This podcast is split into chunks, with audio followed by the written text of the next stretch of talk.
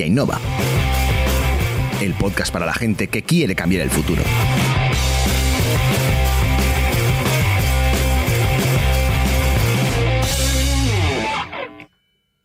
Muy buenos días, innovenses. ¿Cómo estáis?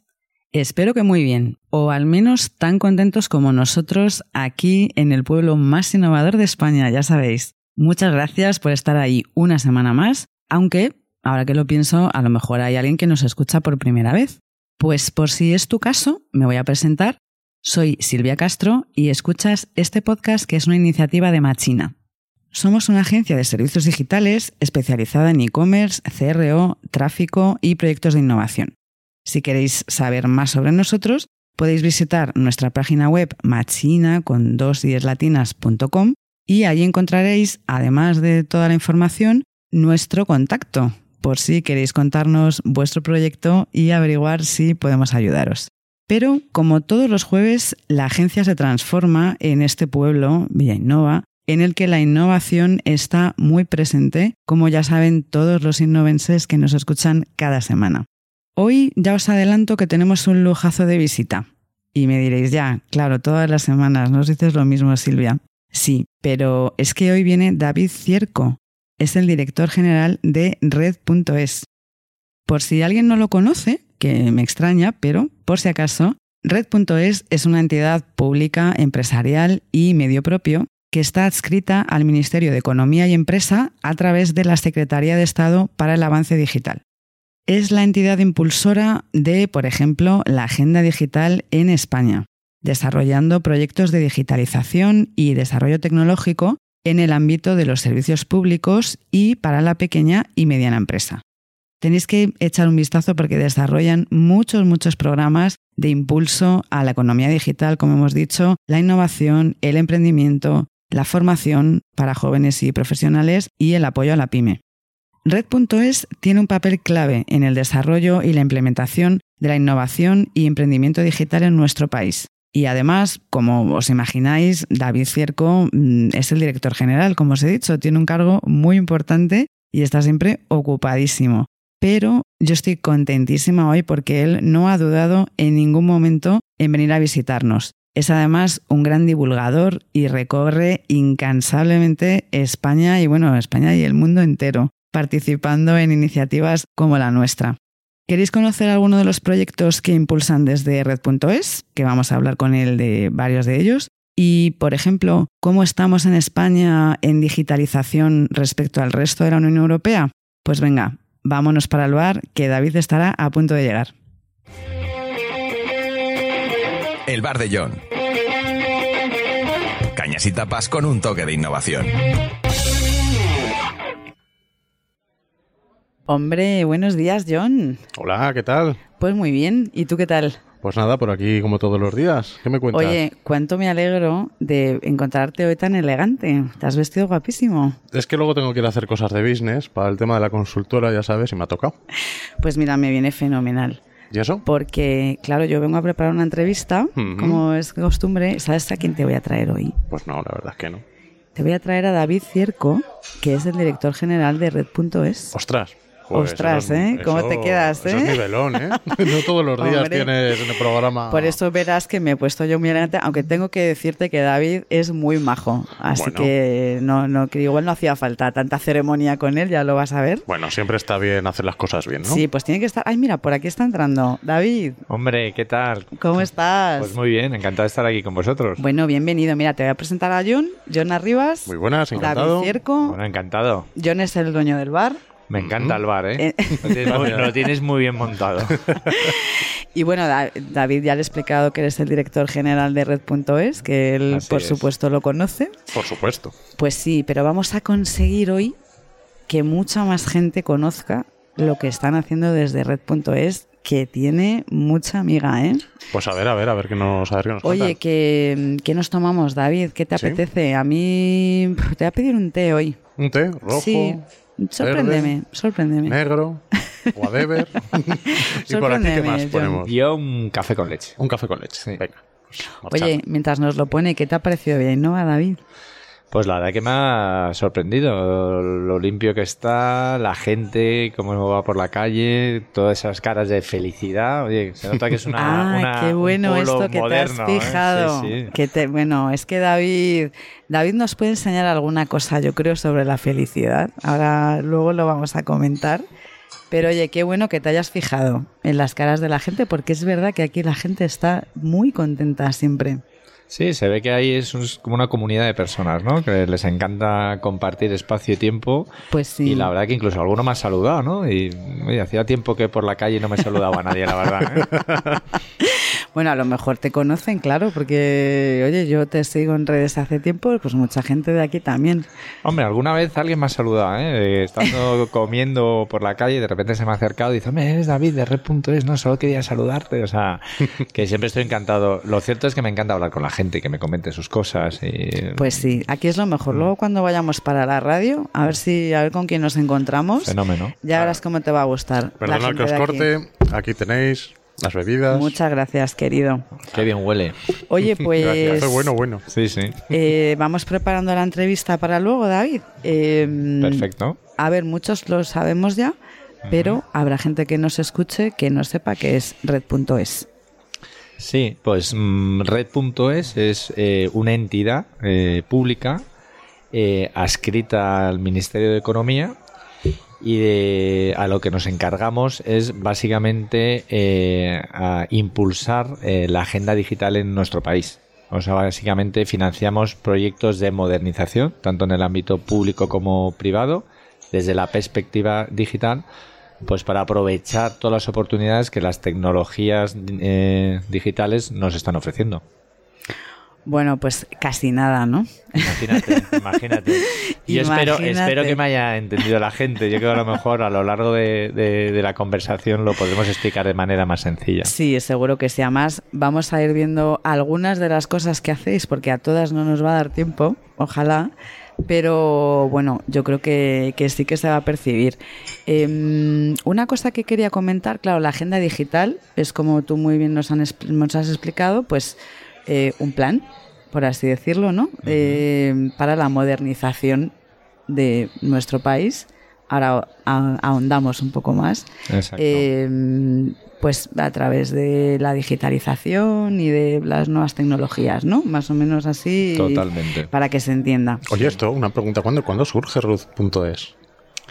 Pues Red.es es una entidad que tiene ya más de 16 años de historia. Ostras y nace en el 2002. Nace en el 2002 y la verdad que somos herederos, que a lo mejor alguna persona eh, lo recuerda de Retevisión. Retevisión era, claro, era la empresa pública que se dedicaba a eh, distribuir la señal de televisión por toda España. Luego Retevisión se privatiza y la forma jurídica de Retevisión es la que se transforma y se convierte en Red.es. Y entonces nosotros somos, digamos, venimos de, de, la televisión, del mundo de la televisión y de las antenas, para convertirnos a principios de, siglo en una entidad, porque ya se, ya se hablaba mucho de Internet y de, las .com, exactamente.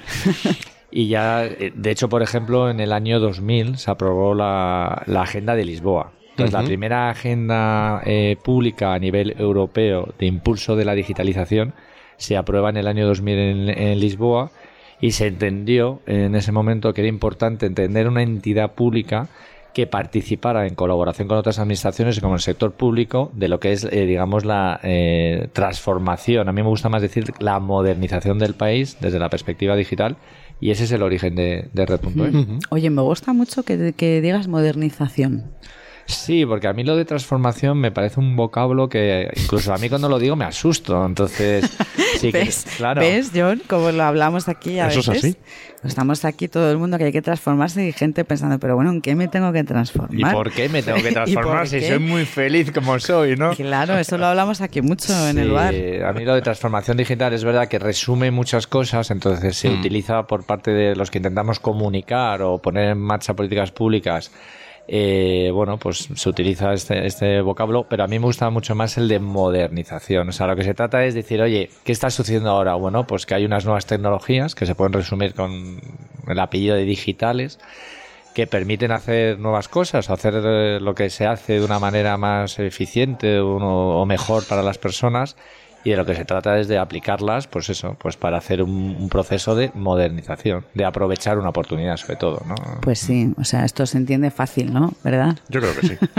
Mi madre yo creo que lo va a entender, que ya no es, claro, me escucha todas las semanas. Las cosas del internet. No, además David ha dicho algo también, eh, porque claro, eh, él es un gran divulgador. Este, ¿Te acuerdas que estuvo Silvia Leal aquí hace unas semanas? Correcto. Y comentábamos sobre el complejo de Don Quijote, que tenemos alguno. David, es que es Don Quijote. Bueno, absolutamente. A ver, explícame eso, eso sí, que lo, eso sí que lo quiero entender bien. Pues nos preguntó Silvia si no sentíamos un poco de complejo de Don Quijote cuando le hablábamos a la gente sobre las bondades y las posibilidades a futuro que nos brinda la tecnología. Porque a ella le pasaba mucho quería saber si a nosotros también, que nos miraban con cara rara o como si quisiéramos venderles algo mm, humo, ¿no? Algo que no es real. Entonces, claro, imagínate, David, organizando todo esto de lo que ahora vamos a hablar. Eh, madre mía, eh, tienes faena, ¿eh, David? Bueno, yo creo que la, la, tenemos todos, pero es cierto, lo que decía Silvia, que es una gran amiga, pues y saludarla desde aquí, comentar que, que es verdad que mm, estamos hablando de un proceso de cambio. Entonces el cambio y, significa eh, bueno, pues eh, eh, hacer las cosas de manera distinta, entender las cosas de manera distinta, y eso es una cosa que no se hace de manera intuitiva, mm, hmm. por un lado, y luego por otro lado que tampoco se hace cada uno por su cuenta, ¿no? Entonces, yo creo que a la gente hay que acompañarla, ¿no? Tanto empresas como personas en todo este proceso.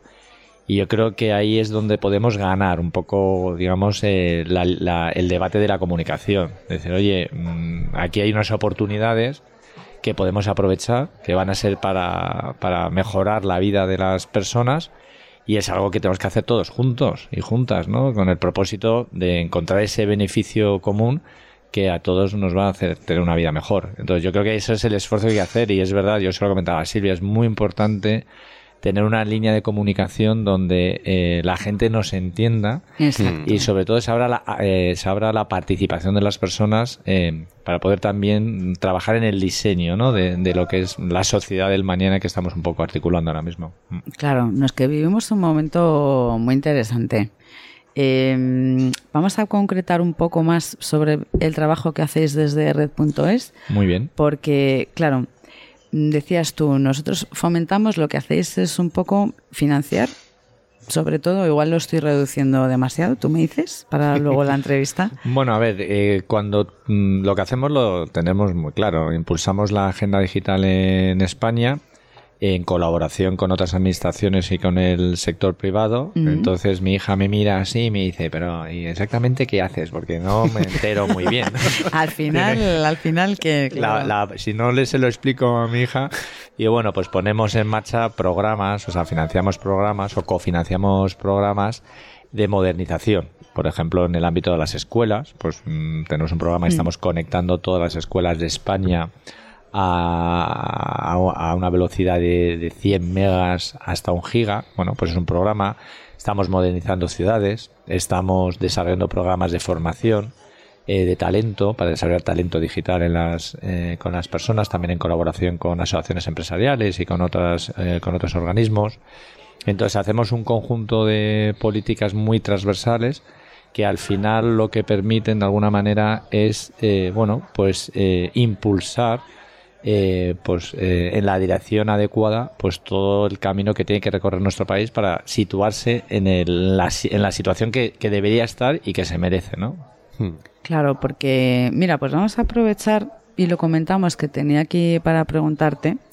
Eh, porque hay un índice, ¿verdad?, que mide un poco en qué, en qué punto están los países en cuanto a, supongo que para ellos es transformación digital, ¿no? O algo así. Mira, lo tengo aquí en la chuleta, que siempre me mm. la traigo al bar.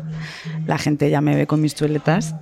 Miras el, John, el índice es el DESI. Ah, vale, ok. ¿Vale? Que es The Digital Economy and Society Index. Eh, siempre traducimos en Villainova, ¿vale? Que lo entienda nuestra abuela. Cada vez que- es menos hay que- necesario. Hay que fomentar la lengua de la lengua de Cervantes. sí. Exactamente, cada vez es menos necesario, afortunadamente, pero por si acaso. Sí, porque curiosamente el inglés mm, es una de las grandes barreras que tenemos para, mm, digamos, como poco internacionalizar nuestras empresas. ¿verdad? Que es otro, también otra de las líneas en las que trabajáis desde red.es, ¿verdad? Tenemos una línea muy potente de apoyar, en colaboración con el ICES, la interna- internacionalización de las pequeñas y medianas empresas y de las empresas de nueva creación. Porque salir al exterior pues siempre es complicado y para las pequeñas empresas todavía más. Y si eres de, de reciente creación, imagínate. Entonces, ahí en esta vertiente que tenemos nosotros de acompañar eh, a las personas y a las empresas en su esfuerzo, de aprovechar esta oportunidad que es la digitalización, pues uno de los programas que tenemos es ese. De hecho, mm, ya os adelanto, la semana que viene me voy a, a Los Ángeles, que hay una, una feria que organiza el GSMA, que es la, entidad que organiza el mobile en Barcelona, pues organiza en, en colaboración con nosotros un evento en, en Los Ángeles y llevamos ahí siete y diez empresas españolas. No, es que es muy, ne- es muy importante esto ¿eh? y, y muy necesario. No solo con el inglés, que es una de las barreras, sino también con muchas otras cosas que sabemos que os ayudáis. El Mobile World Congress de Barcelona, que por cierto vosotros os habéis encargado del pabellón de España, ¿no? En la última... Eh, sí, bueno, lo llevamos organizando ya varios años. El pabellón de España en el, en el mobile, que es la feria tecnológica, desde luego en el ámbito de las telecomunicaciones más importante del mundo. Seguro. El pabellón España lo organizamos desde Red.es y, y con mucho orgullo recibimos todos los años a Su Majestad el Rey y que nos hace una visita y le explicamos un poco pues cuáles son las políticas que estamos poniendo en, en marcha. Y desde luego es una ventana al mundo que, que es muy importante para nuestro país y tenemos la suerte de poder trabajar para que todo salga muy bien y podamos, eh, digamos, eh, transmitir a nivel internacional la buena imagen que tiene nuestro país en general y en concreto en el ámbito de desarrollo tecnológico, aunque ya repito, deberíamos estar mejor. Exacto, vamos a, vamos a retomar. John, entonces este índice de Sí. economía digital y sociedad, o sea, de economía y sociedad digital. ¿vale? Eh, ¿Quién- mide una- una pro- perdón, una- ¿quién, quién promueve el índice? La Comisión Europea. Ah, vale. Digamos que... ¿Qué- al- John, ¿qué pregunta? Que, eh, mi abuela no lo sabe, yo por eso, yo por eso pregunto. Eh, bueno, pues eh, sí, es una buena pregunta, porque la, la verdad que en Europa se hacen muchas cosas muy bien a nivel europeo, todos juntos, y, y a veces no se explica de una manera articulada, ¿no? Pero es Mm. verdad que también muchas de las actuaciones que hace Red.es los financiamos con fondos europeos, los fondos Sí, sí, claro. FEDER y de Fondo Social Europeo. Y sobre la base de eso financiamos gran parte de nuestros eh, programas. Y entonces, ¿qué es un índice? Porque ya si estamos preguntando, Claro. vamos, porque ¿qué es esto de un índice? ¿no? O sea, al final, bueno, pues al final un índice es un conjunto, digamos, de, de indicadores, ¿no? De eh, distintas áreas que miden, ¿no? Oye, ¿qué- qué- ¿cómo está tu país? ¿Está bien? exacto. mm, ¿Mejor? ¿Peor que otros? Y dónde destaca y dónde tiene que realizar un esfuerzo. Entonces es verdad que los índices pues al final tienen las limitaciones que tienen porque no es fácil medir eh, digamos eh, todo el conjunto de países europeos de esta manera porque cada uno tiene su particularidad, unos son muy grandes, unos son más Claro. pequeños, o sea que al final no es lo mismo un país de 5, 6, 7 millones de habitantes que uno de 45, ¿no? Claro, claro, por eso el primer, el primer, el que ocupa el primer puesto es Finlandia, Claro. ¿verdad? Yo he traído aquí la situación como está. Sí, yo tengo ¿vale? una anécdota eh, sobre Finlandia. Ah, ¿eh? sí, pues cuéntanos. Sí, ya, bueno, yo llevo en el ámbito esto de políticas públicas eh, más de 15 años. Sí. De hecho, desde el 2004, donde ya eh, entré en el Ministerio de Industria y luego como director general para el desarrollo social e información entre 2006 y 2010. Ujú. Y ya destacaba Finlandia, ¿eh? estaba, si no estaba el primero, estaba, estaba entre los primeros, pero bueno, digamos que estaba entre, entre, entre la- el pelotón de cabeza desde el principio. Entonces, uno buscando las razones, pues en alguna reunión internacional decía, pero mira, a ver, en Finlandia hace mucho frío. O sea, la gente no sale a la calle en invierno. Entonces, la única manera que tiene para comprar y hacer sus temas y lo demás es a través de Internet. O sea, era una necesidad básica. Oye, a lo mejor algo de razón había, ¿no? Pero desde Hombre, luego... pues algo pues, tendrá Sí. que ver, claro. Sí, y decían, claro, los, pe- los países, creo que era el italiano, me decía, ¿no? Los países mediterráneos estamos siempre en la calle. Entonces, esto de internet ahora Bueno, mismo... Italia Sí. está por detrás de nosotros. Sí, eh, Eso está Sí. bien. Claro, estamos Sí. en mitad, más o menos mitad de tabla. Mejor que la media, mejor que mitad, la media, mitad sí. alta, mitad alta de la tabla, Sí, ¿vale? bueno. Sí, sí, sí, sí. Estamos, ocupamos el puesto 11, Sí. ¿ok? Entonces, eh, primero está Finlandia, Finlandia, Suecia. Países Bajos y Dinamarca. Ok. Los que están los últimos no los voy a decir. Que tenga más información que lo busque. que se preparen. Pero bueno, decir que estamos en el puesto 11 de todos los países de la Unión Europea, Así por es. delante de Italia y de Francia. Ah, Pues mira, ¿Ok? muy bien. Vale, para Eso que no nos lo digáis en situemos. antena, ya lo sabes. Claro, pero tú fíjate que David dice, bueno, pero David no se conforma con esto. A, él no le, co- a él no le consuela esto de estar por delante de Italia o de Francia. Hombre, eh, digamos que siempre es una buena noticia el, el estar por delante de Francia, porque Francia es una gran potencia económica a nivel europeo y mundial, tiene un tejido productivo espectacular y entonces quiere decir que algo se está haciendo bien en, en España y justamente donde destacamos en, e- en este en este índice en el DESI eh, elaborado por la Comisión Europea es donde ha habido en los últimos 5, 7, 10, 15 años una colaboración público-privada muy intensa. ¿Dónde destacamos sobre todo? En, en cobertura de banda ancha. Tanto que está... La penetración mira. sí, ta- Oye, pues esto Sí, me interesa ta- comentarlo porque sí. aquí es verdad que a veces vienen a visitarnos emprendedores em, de innovación. Mm. eh, le llamamos Periferia en honor a Anto Recio, que, que vino de Fundecite en Extremadura. eh, y nos introdujo el concepto de eh, innovar desde la periferia. Pero es verdad que, em, que bueno, a veces eh, comentamos una de las dificultades que tiene, vamos a decir, el entorno rural, Mm. a lo mejor, ¿no? Que mm, igual es de lo que estamos hablando, es la conectividad. Pero claro, bueno, tú tienes datos Pues mira, comentarte, por ejemplo, en fibra, digamos que es la, Mm. la- la conectividad la de mayor calidad, en kilómetros desplegados, tenemos más fibra en kilómetros desplegados que Francia, el Reino Unido, Alemania e Italia juntos. Sí, sí. Sí, sí. En Reino Unido la conectividad es terrible. en Reino Unido la cobertura Terrible. es terrible. Y- Terrible. pero además en zonas ya no rurales, No, no, sino no. en zonas urbanas. Urbana, sí, sí. Y de hecho hemos hablado con el ecosistema innovador eh, británico Hmm. y nos comentaban eso, que tienen problemas de cobertura muy importantes, con coberturas de calidad. En España existe un programa que en mi época lo gestioné yo también, que se llama el, el PEVA, que es el Plan de Extensión de Banda Ancha. Ujú. Nosotros cuando llegamos en el... Ya estoy aquí como el abuelo cebolleta, ¿eh? si queréis me callo y me pongo a tomar No, el no, no, café. no, y por tal. favor, tú es que os he empezado a hablar del año 2000, ya estoy aquí Pero esto ahí es bonito, hombre, esto es bonito. recordando mis batallas y demás, pero bueno, yo compré acciones de Terra. ¿eh? Aquí donde me ves, yo compré acciones de Terra y perdí mi, mi consecuente mi inversión, como todo el mundo, ¿no? Bueno, Entonces- nosotros que hemos trabajado con gente que, que trabajaba en Terra, Sí, ¿eh? sí, para sí, que sí, tú sí. entiendas. Bueno, yo he Sois de yo estas tenido- personas Dime, dime. que se los llamamos que los que inventasteis Internet, Sí. eh, de broma entre nosotros. Bueno, a ver, eh, tanto como eso no, porque ya sería mucho, ¿no? Ya sabes que Internet, bueno, tiene más de 30 años de existe- existencia, ¿no? Mm. Pero, pero yo he tenido una impresora matricial. ¿Eh? Esa, Eso sí que era romántico. ¿eh? Cuando eso, hombre, claro. Y cuando na- navegabas eh, por internet y las fotos se descargaban línea a línea, entonces Bueno, decías bueno, que- claro. yo he navegado con Mozilla. o sea, en el- Yo entré en internet, la primera vez que entré en internet era en el año mm, 94. Entré en internet, que vivía en esa época en Inglaterra y entré Ah, en internet en el 94. Y, y bueno, mucho, eh, mucho, mucho ha cambiado desde, desde entonces. Y- Afortunadamente. afortuna- afortunadamente, pero bueno, lo que te estaba comentando, ¿no? Que mm, digamos que desde ya el año 2004, pero el 2006, cuando yo era director general, se puso, bueno, ya estaba en marcha, pero impulsamos un plan eh, de país, ¿no? Que era el plan de, de- de extensión de la, de la banda ancha. Cuando yo llegué en el 2006 a la dirección general, la cobertura en banda ancha en el país, en población, porque hay que ver una cosa, lo que es la cobertura en población y en territorio, Ajá, que no es lo mismo. claro, Eso no es muy mismo. importante.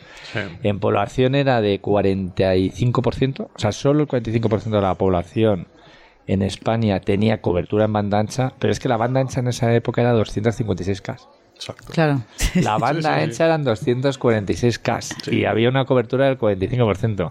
Lo que significaba que solo 4 o 5 millones de personas tenían acceso a una velocidad de 256K. Lo otro Mm. era eh, Sí, a- sí, sí, a- sí, por, sí. te- por la vía telefónica. 28.000 baudios, Sí, sí, sí, 32.000 claro. en el mejor de los casos. Y sí, tu sí. padre que iba a llamar por Sí. teléfono y se encontraba la línea ocupada, claro, era... Sí, ¿cómo primeras las? ADSL, las RD6. estas. Y entonces ahí tengo una anécdota porque cuando llegué yo a la dirección general, eh, pues yo llegué, bueno, tenía 37 años, me veía, oye, eh, digamos, eh, bueno, pues eh, so- mm, impresionado, ¿no? Por, por la tarea que teníamos eh, por delante y Ya, tuve una no reunión con el, con el presidente de Telefónica España en ese momento que, que vino a verme. Y yo me reuní con él, le comenté, hombre, eh, la velocidad es baja y la cobertura es muy baja. Y Mm. nosotros, una cosa que sí que me, me estaría bien comentar, o sea, nosotros de la Administración General del Estado, desde Red.es, lo que sí que estamos luchando es por la cohesión social y la cohesión territorial. Que todos los territorios y todas las personas tengan la igualdad de oportunidades. Eso es para nosotros crítico, ¿no? Mm. Claro. Entonces, planteándolo, planteando el tema, bueno, pues la verdad que, mm, oye, que dijo, bueno, pues mira, voy a poner todo el esfuerzo posible de la mano de, de los programas públicos, las políticas públicas que estabais poniendo en marcha y en colaborar con otras operadoras que fueron surgiendo. Y se consiguió en muy poquito tiempo pasar una cobertura, pues estoy hablando de 3, 4 años, Ujú. eh, pasar una cobertura del 45% al 95%. Sí, y la sí, banda sí, sí, sí. ancha se pasó de una cobertura de 256K Ujú. a 3 megas. Mm. Y eh, yo celebré el Internota 20 millones. Pasamos de... de- tengo un, bueno. te- tengo un, un tótem, no sé cómo se dice en marketing ahí, con un 20 gigante ahí en casa, lo, lo- lo voy a traer a la oficina. Y entonces celebramos el 20 millones. Entonces en cuatro años pasamos de 4,5 millones de internautas a 256 caos a 20 mi- en cuatro años, ¿eh? a Sí, 20 sí. millones Jolín. a 3 megas. Hmm. O sea, los datos están ahí. Además, yo, yo creo que está, se, re- acu- se- Me acuerdo se acuerda ¿no? de todos perfectamente, estos datos. Y vuelvo, no me he ido, no me he olvidado, que los- la audiencia no, no piense que no. Estamos hablando del DESI, de ese gran indicador, ¿no? ¿Eh? Bueno, yo es que a mí desde Entonces, que no- has dicho que, que lo- has hablado de los kilómetros de fibra Claro, eh, que tenemos, sí. yo ya me he quedado encantada, seguro la en- audiencia también. Pues ahí comentaros, claro, ¿dónde destacamos en el DESI? En conectividad. Claro. ¿Por qué? Porque se pusieron en práctica, digo, en marcha este tipo de políticas públicas, por cierto, financiados con fondos europeos, Ujú. En colaboración con el sector privado, y ahí estamos lo mejor de Europa. Mm. Entonces, ¿qué, ¿cuál es, mm, digamos, la, la- la- a la conclusión que se puede llegar? Oye, donde el sector público y el sector privado colabora, de repente el país avanza. Y entonces, ¿dónde estamos destacando mucho? En, en administración electrónica, ¿de acuerdo? En sanidad, que tenemos un programa en red.es, eh, bueno, eh, ahora mismo mm, son 66, mm, 66, 70 millones de euros, pero históricamente le hemos dedicado más eh, de 250 a 300 millones de euros a, a modernizar la, la sanidad, la cita previa, mm, todo el mundo Sí, sí, sí, la, verdad es conoce. que, oye, La tarjeta sanitaria se hizo desde red.es, que ahora mismo es inter- interoperable en todo el territorio y en todos los sistemas de salud regionales, ¿de acuerdo? que esto parece una tontería, pero Bueno, pues no si, lo es tanto, ¿no? si estás de vacaciones en, en- en un sitio y eres de, otro- de una comunidad y eres de otra, pues puedes acudir a tu centro médico con tu tarjeta y te atienden perfectamente y además tienen acceso a algo que es muy importante que es tu historial médico. Claro. También se ha hecho desde red.es. Y luego, por otro lado, pues está lo de la receta electrónica. Donde tú tienes tu receta, vas la- a la farmacia y ya tienes la, la- ya tienes la receta ahí de una manera electrónica para acceso de- del farmacéutico. Entonces, ¿qué quiero decir? Que, y en eso son los, eh, digamos, los, eh, eh, los elementos del DESI o donde nosotros destacamos. Mm. Eh, y esa es ahí donde decimos, oye, pues mm, tenemos que seguir poniendo en marcha políticas públicas en los ámbitos que no estamos destacando. Claro. ¿Y qué son, David? Bueno, oportunidades de mejora. Ya sabéis cómo se suele decir. Exactamente. Pues mira, Oye, pero vamos a saber qué tenemos por delante. Es que no cada... David tiene una información eh, muy privilegiada, muy veraz. Él cada día está luchando Sí. para conseguir esto. ¿A quién mejor? Vamos a preguntarle mm, ¿en qué tenemos que mejorar? Ahora que no nos oye nadie. Pues mira, eh, en, en- en los ámbitos que tenemos que mejorar, sobre todo es en el de abrir oportunidades al- a la gente. Porque tenemos, la verdad que España es un país maravilloso, con gente Hombre, maravillosa, con una ilusión desbordada, con unas ganas de hacer cosas y, y de des- desarrollarse en lo personal y en lo profesional.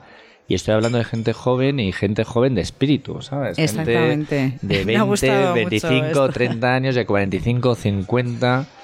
Eh, bueno, es que y, y- y al final, pues eso, hay que un poquito eh, abrirles la oportunidad de que puedan desarrollar sus, sus, sus proyectos ¿no? Mm, profesionales y, y empresariales.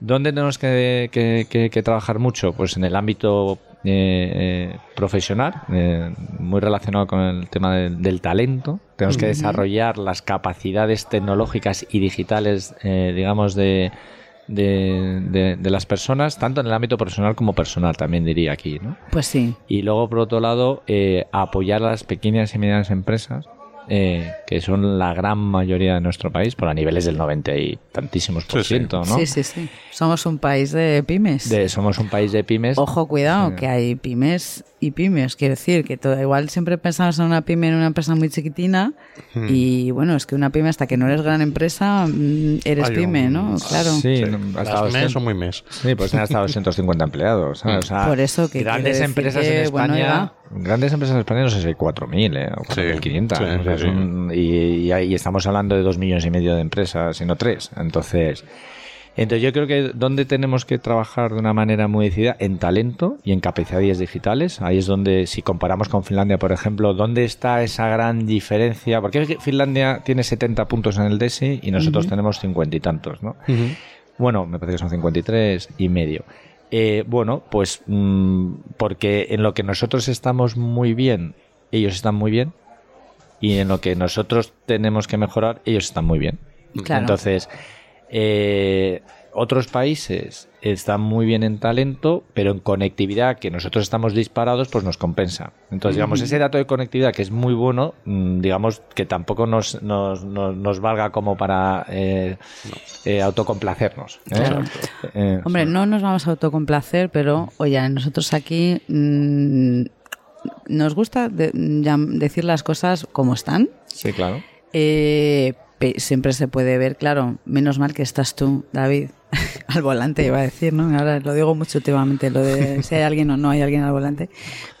hay alguien al volante. Te, agradezco el piropo, pero, pero la, la- la verdad que no sé si estoy al volante, probablemente en parte sí, pero en, en- en lo que me- en mi ámbito, claro, en mi ámbito, en el ámbito de Red.es, luego está obviamente el secretario de Estado y la ministra de Economía y Empresa, ¿eh? que sí que están liderando todo este proceso, al menos en, en esta etapa que estoy yo aquí. Pero sí, me destacar el equipo de personas que hay en Red.es, en la Secretaría de Estado, que son un equipo fantástico.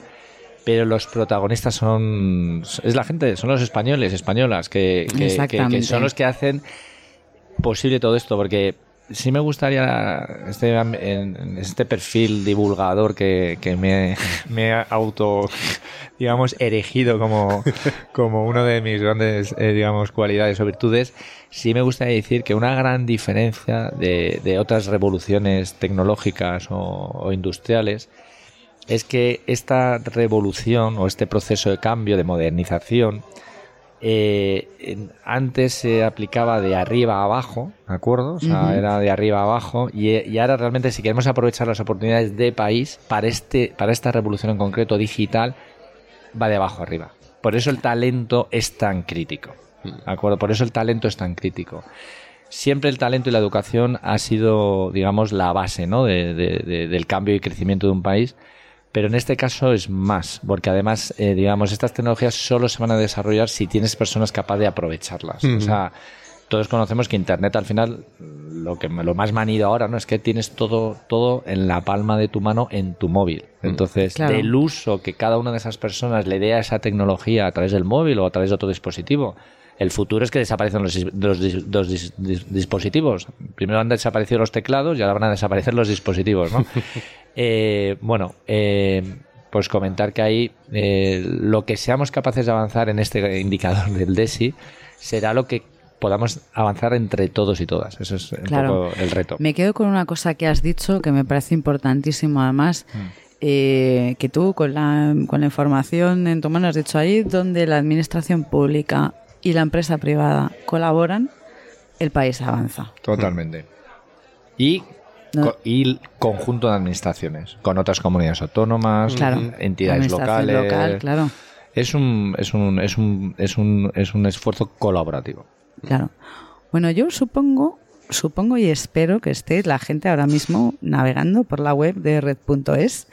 eh, porque no nos va a dar tiempo además a hablar mm, ni de todo lo que hacéis. Eh, has mencionado tú antes eh, programas que tenéis, ciudades inteligentes, eh, islas inteligentes. Eh, tenéis también un programa, esto mm, como vamos un poquillo apurados de tiempo, mm, lo vamos a mirar, eh, la- cada uno que lo mire en la, en la web de red.es y si no que te pregunten, ¿verdad? Que otra cosa, ¿no? Pero cercano y disponible David en su afán de divulgar, mm, vamos, eh, le pueden ustedes contactar por redes sociales que, que seguro que les va a responder. Eh, me interesa que hablemos de eh, programas eh, piloto que estáis para que estáis desarrollando eh, con 5G. Sí.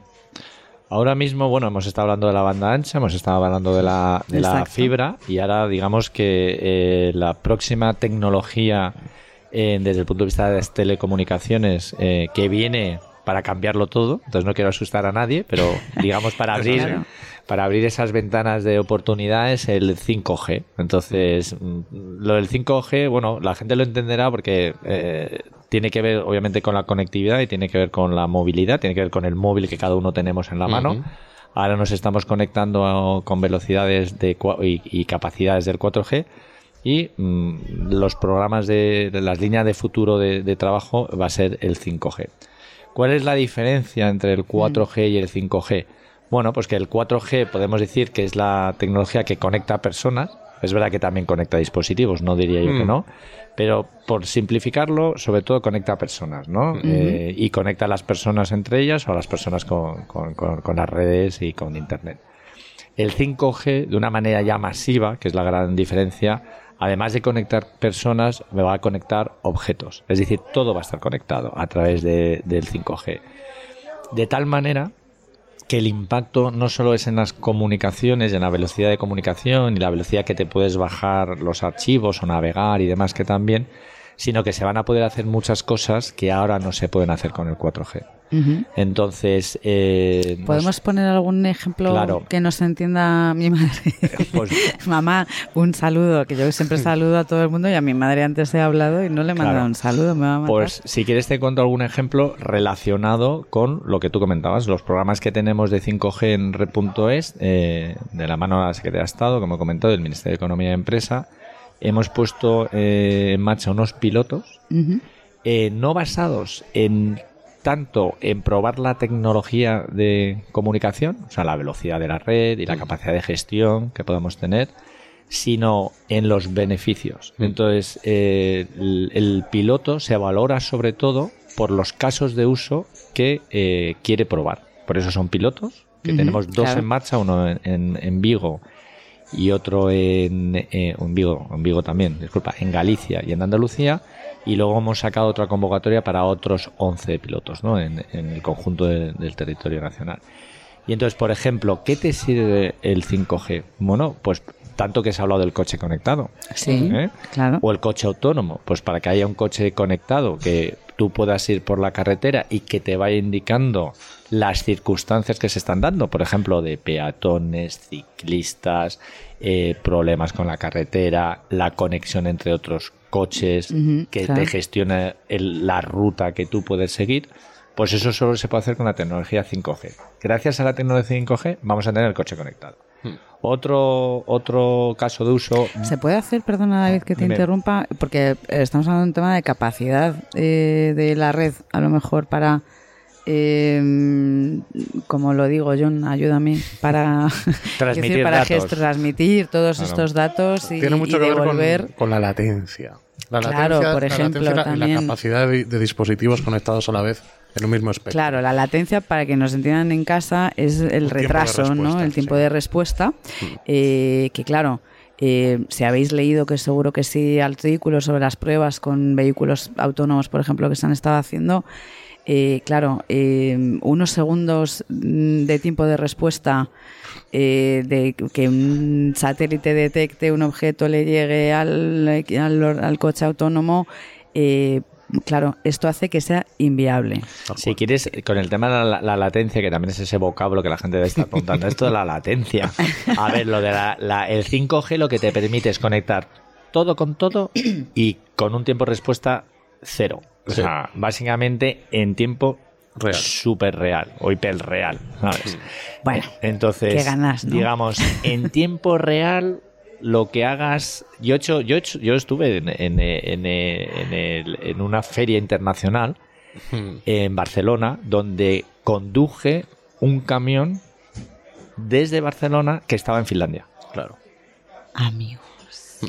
Eso sí, por alguna extraña razón no me dejaban que fuera más de 6 kilómetros por hora, lo cual Sí, bueno. digo, ¿pero por qué?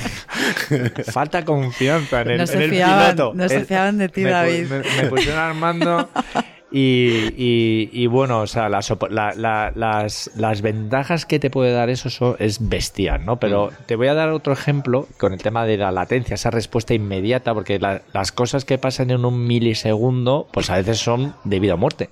Claro, claro. Pues por ejemplo, con el 5G, tú puedes tener un especialista en cualquier país del mundo, en España, por ejemplo, que realice una operación en remoto eh, tan distante como en otro continente. Mm. Entonces, claro, cuando tú estás con el bisturí, ¿de acuerdo? Eh, eh, pues operando y, y- y accediendo a, a lo que es, eh, bueno, pues a la, a la- a la operación en, en- en- en general, ahí tienes que hacerlo en tiempo real y en Claro. tiempo inmediato. Y entonces, pues te va a permitir, oye, como poco dar asistencia ¿eh? a un médico que está haciendo una operación que no es especialista, pero sí es, digamos, eh, cirujano, pero a lo mejor no es especialista en una cosa muy concreta, entonces puede, puede tener una asistencia en tiempo real con otro especialista que esté en cualquier parte del mundo y le dé asistencia. Incluso ese, ese, ese, ese doctor en remoto, como he dicho, puede intervenir directamente en la operación de la mano de una persona presencial. Entonces, a veces en la tecnología, que yo creo que esto Silvia lo cuenta muy bien, a veces pensamos, por eso me gusta lo de modernizar, porque esto de transformar parece que es que lo vamos a... A veces son pequeñas mejoras, pero me- que pequeñas mejoras que te cambian la vida. O sea, vosotros imaginar, o sea, qué frustración tenemos todos por las mañanas que nos levantamos súper pronto para ir a trabajar, para ganar esos 10 minutos o 20 minutos en la, en la carretera, que vamos por la calle escuchando por la radio. Bueno, aquí en Madrid, ¿no? El nudo manoteras, la M40, los túneles del Pardo. nos acordamos de eso aquí en Villanueva, Y de la verdad es que no de tenemos ese. Exactamente, pero que de repente estás ahí y estás en un semáforo que no viene nadie, nadie pasa, tal, y tú en rojo, ¿sabes? Sí. Pues tú imagínate que el semáforo en tiempo real pudiera detectar todo el tráfico que hay y por venir y peatones y demás y dice, oye, lo dejo en verde, ¿sabes? Porque al final... El tema de las, de, de la- de las farolas que se apagan y se encienden, el tema de los riegos, o sea, luego al final estas sociedades que, que modernizas son más sostenibles, son más habitables, o sea, un poco el programa nuestro de ciudades inteligentes que hemos hablado. ¿Qué se hace una ciudad eh, inteligente? Oye, pues una ciudad pues más sostenible, más habitable y donde la, gen- donde la gente al final sea más feliz, ¿no? Más humana. Más Pues humana. sí, más eficiente, claro, no, no, sí. Exacto. Oye, David, eh, qué maravilla esto que nos estás contando. Es que me estoy imaginando, pero claro, lo que te voy a preguntar es, ya sé que es aventurarse un poco, pero Dime. seguro que para ti menos. ¿Tú cuándo crees tú que el 5G va a estar así implantado pues para la mayoría de la población en España? Bueno, pues mira, si nos fijamos en lo que pasó entre el año 2006 y 2010 con el con el, el plan Avanza y el PEVA que hemos comentado, el Hmm. plan de extensión de la banda ancha, que en cuatro años pasamos de 256K a 3 megas, de 4,5 millones de internautas a 20 millones, pues el 5G, digamos que la- el, el desarrollo va a ser veloz. Y eso es una de las características que tiene esta revolución, ¿no?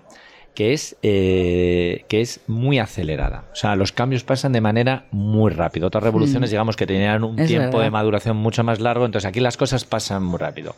Nosotros somos como país, ahora mismo somos líderes en el, en el desarrollo de pilotos 5G. Hmm. Por otro lado, ya hay ofertas comerciales 5G, Sí. de alguna operadora que se ha, Sí. que Sí, se ha, que se ha, eh, digamos, eh, ya anunciado y demás. Hmm. Y luego, eh, bueno, pues digamos que a nivel de la Comisión Europea, a nivel de Europa, este marco donde nosotros eh, desarrollamos todo este tipo de iniciativas, porque hay un plan europeo del 5G y también nacional, eh, los servicios comerciales es ya a la vuelta del año 20, a la vuelta del año 21, ¿no? A Mm. partir del año 21 ya digamos que se tiene que ir extendiendo esta tecnología y digamos que en los próximos 3, 5 años el mismo salto que se dio en, en- en extensión de la banda ancha se va a dar en el, en el, en el 5G de manera acelerada. Pero es verdad que eh, es un proceso que como está muy ligado al uso, pues también mm, hay que trabajar en, en la, en la adopción de estas tecnologías por parte de los profesionales y de las personas. Claro. Bueno, cuenta con nosotros, ¿eh? Hombre, encantados. nosotros los primeros en aventurarnos a probarlo, ¿no? La verdad es que, mm, bueno, es una de las... Sabemos, yo creo que nos va a cambiar la vida, que nos la va a mejorar. Claro. Porque ya no hablamos de cambiarla, hablamos de mejorarla. Hmm. Eh, y oye, yo la verdad es que tengo unas ganas de, de verlo ya eh, y ver todo lo que va a salir de ahí que a lo mejor aún ni se nos ha ocurrido, ¿no? Quiero decir, dispositivos conectados, personas, no sé, qué, qué, qué, qué, qué innovaciones pueden surgir de tener esta tecnología Pues- ya disponible para, Pues si para me, si me- si me permites otro ejemplo que yo creo que para es que son tantos ejemplos y tan beneficiosos pero para la gestión de crisis no de la- desgraciadamente que hemos tenido pues las riadas que hemos tenido Sí. recientemente incendios pues toda esta tecnología 5G te va a permitir en tiempo real, y además son casos de usos que, se- que- que se van a probar con nuestros pilotos, desplegar drones ¿eh? que te monitoricen Exacto. lo que está pasando, monitorizar al- a, los servicios, eh, digamos, de emergencias, ¿no? Mm. La labor que están haciendo, optimizar su trabajo, detectar si se meten en problemas, si tienen Mm. problemas eh, físicos.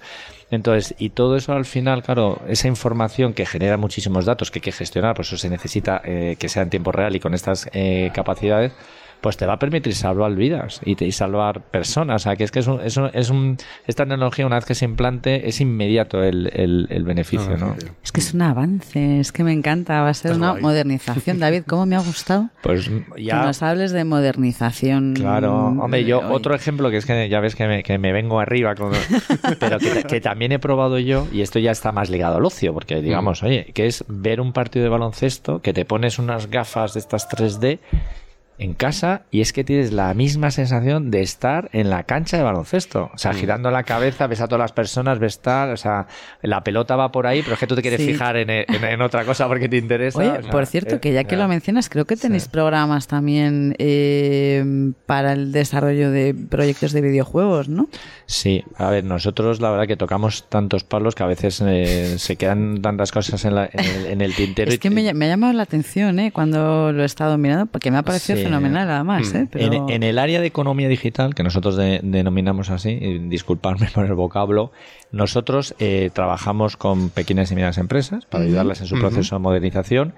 Trabajamos también en temas de talento, para ponemos en marcha programas, digamos, de formación o apoyamos programas y la formación digital de las personas. Y luego también tenemos una, un área que nosotros llamamos de desarrollo tecnológico, eh, donde, eh, bueno, eh, además de apoyar el desarrollo de estas tecnologías que estamos hablando ahora, ¿no? Como del 5G, pero también como por ejemplo, eh, bueno, pues eh, todo lo que es lo que hemos hablado ahora de realidad virtual, de realidad aumentada, de blockchain y demás.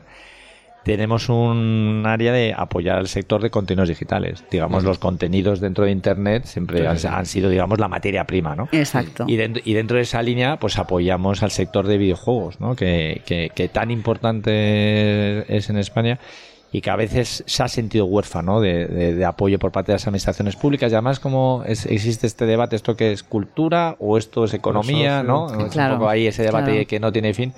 Pues pusimos en marcha un, un- un programa de, de ayudas que hemos resuelto recientemente y aquí hemos apro- apoyado directamente treinta y tantos proyectos por toda España, ¿no? De, de Qué bien, financiando qué bien. lo que decíamos, ¿no? De financiar eh, pues parte del esfuerzo que realizan para desarrollar un videojuego.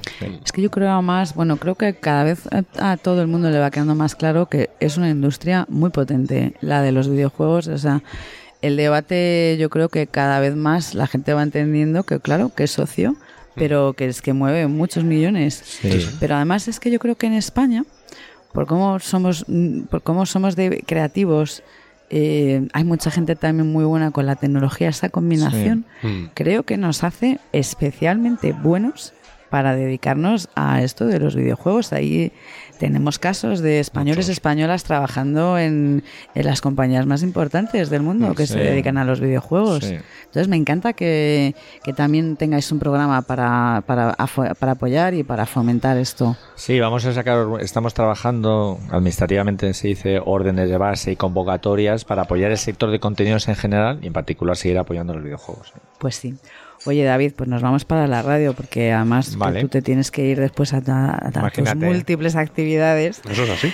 Eh, Bueno, se queda mucho en el tintero para luego, para el programa de la radio. Sí, se me ha hecho cortísimo. Yo creo que vas a tener que volver. Solo una última pregunta y ya A nos mí me, vamos para ya la sabes radio. que me encanta estar aquí y además este café es difícilmente batible. ¿eh? O sea, y la compañía, imagínate. ¿eh? Y además están todos los vecinos mirándonos ahí como asombrados. y- Hombre, claro. Pero en cualquier caso, digamos, Oye. mira, nosotros tenemos un vídeo promocional de Red.es que sí me gustaría que vieras, que, que es mm, yo creo que es muy bonito y muy acertado. Y la primera frase es en Red.es nos gustan las personas. Hmm. Entonces yo creo que eso resume todo. Entonces a mí en particular esa frase me la voy a... A ti se nota que te gustan, eso es evidente. Sí, me gusta mucho la gente, la verdad. Y, y por, eh, la gente me dice, oye, pero ¿por qué la ilusión que, y las ganas que tienes siempre? Pues bueno, es que yo hablo con una persona y en cuanto detecto un punto de ilusión y de ganas de mejorar, de contribuir, de aportar y de, de un acto de generosidad con tu país, y yo ya, ya yo no necesito, necesito muy poquito más para ya eh,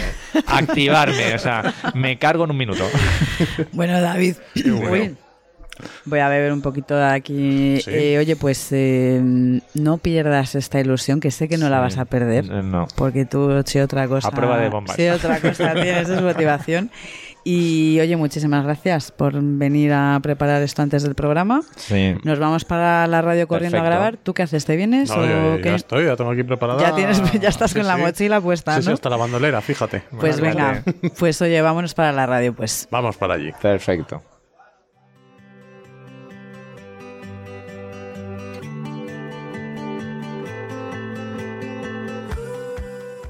Bueno, y novenses, ¿qué os ha parecido David y todo lo que hacen en red.es? No está mal, ¿eh? No se aburre, pero nada, nada. Me habían comentado lo cercano y abierto a propuestas de divulgación que es David Cierco. De hecho, si recordáis, fue Silvia Leal en su visita quien nos recomendó que le invitásemos a venir. Y tengo que decir que estuvo dispuesto desde el primer momento y que él y su equipo nos han tratado fenomenal y han sido además súper eficientes. Y esto, la verdad es que quería decirlo, porque siendo una entidad pública, ya sabéis, pues bueno, igual no nos hubiera sorprendido que el proceso hubiera sido más lento y más tedioso. Pero no, ha sido todo lo contrario. Y yo quiero ponerlo en valor y contároslo para que sepáis que tenemos un equipazo al frente de red.es. Así que os recomiendo que lo sigáis tanto a red.es como al propio David Cierco y ya que estamos también a nosotros, a Villa Innova. Nos encontráis, ya sabéis, en Facebook, en Instagram, en Twitter y también encontráis a Machina, que ahí divulgamos todo lo que sucede en nuestro pueblo. Tenéis todos los enlaces en la web del podcast, además del contenido ampliado sobre el episodio que os preparamos todas las semanas, que no os quejaréis. Y bueno, como siempre os agradecemos muchísimo que nos dejéis una reseña en vuestra plataforma de podcasting, o un like, un comentario, o que compartáis el episodio si os ha gustado. Así nos ayudáis a llegar a más gente y a sumar al censo de innovenses, que es lo que queremos. Yo me despido ya. Como siempre os doy, por supuesto, las gracias por escucharnos y os envío un abrazo en nombre de todo el equipo de Machina. Os espero la semana que viene aquí en Villa Innova, el podcast para la gente que quiere cambiar el futuro.